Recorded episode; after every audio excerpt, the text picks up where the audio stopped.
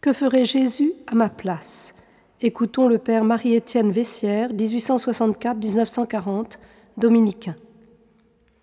Quel bel idéal que celui de Saint Paul. Vivre, pour moi, c'est le Christ.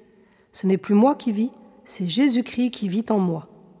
Rencontrant ces expressions bien souvent dans nos lectures spirituelles, nous nous y habituons, n'y voyant que des formules, oubliant la réalité admirable qu'elles nous proposent et qui sont le vrai et vivant programme de notre vie chrétienne.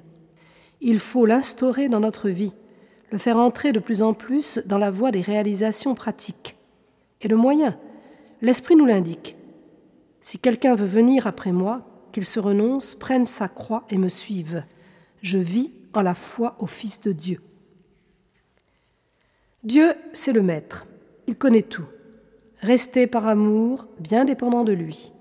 Laissez-le faire et ayez confiance, faites-lui crédit. Lui seul vraiment nous comble, nous rassasie.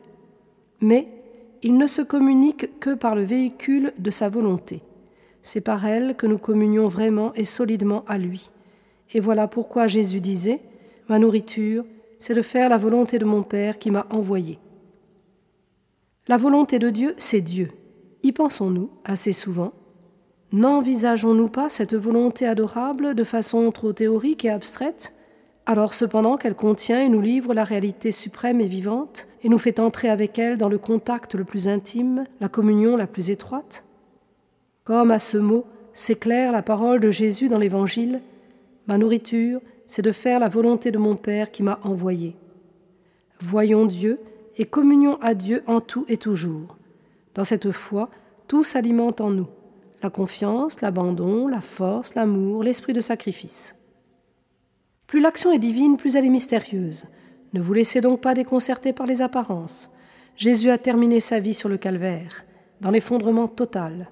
Mais de là est sorti le salut du monde. Tout paraissait fini, perdu, désespéré. Et de là, tout, au contraire, a pris naissance. Les voies de Dieu sont au rebours de la pauvre sagesse humaine. Notre Seigneur est mort dans la désolation et dans les ténèbres, et plus il nous veut à sa suite et nous aime, plus il nous entraîne dans l'intime de ce mystère de sa passion.